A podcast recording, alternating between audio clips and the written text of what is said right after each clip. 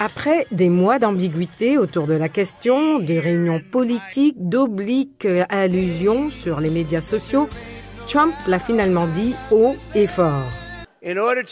Dans le but de rendre de nouveau l'Amérique grande et glorieuse, j'annonce ce soir ma candidature à la présidence des États-Unis. Pendant près d'une heure, mardi soir, Trump s'en est pris à ses prédécesseurs, à ses critiques, aux autorités fédérales et locales, menant des enquêtes sur lui, de même qu'à la presse.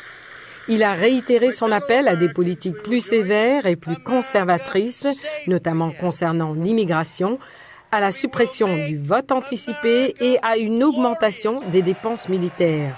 Il a promis qu'en cas de réélection, il ferait planter le drapeau américain sur la planète Mars. De l'avis des analystes, l'ancien président devra, pour ce faire, surmonter deux obstacles, le premier étant Ron DeSantis, gouverneur récemment réélu de la Floride, et étoile montante du Parti républicain. DeSantis a la même dimension sécuritaire dans son message et les électeurs républicains l'apprécient, mais il a une touche plus humaine, plus douce, plus charitable. L'autre obstacle pour Trump est Trump lui-même. En effet, l'ancien président fait l'objet de nombreuses enquêtes financières. Il est par ailleurs accusé d'une foule d'activités criminelles avant et pendant son séjour à la Maison-Blanche.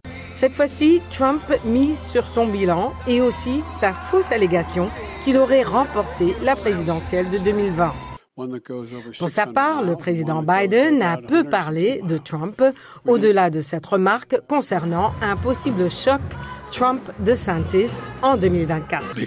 Ce sera intéressant de les voir s'affronter. Les détails des événements du 6 janvier ont été largement présentés lors d'audiences au Congrès. Trump a rejeté une convocation à se présenter devant la commission d'enquête, laissant à celle-ci l'option de donner une suite judiciaire à ce refus.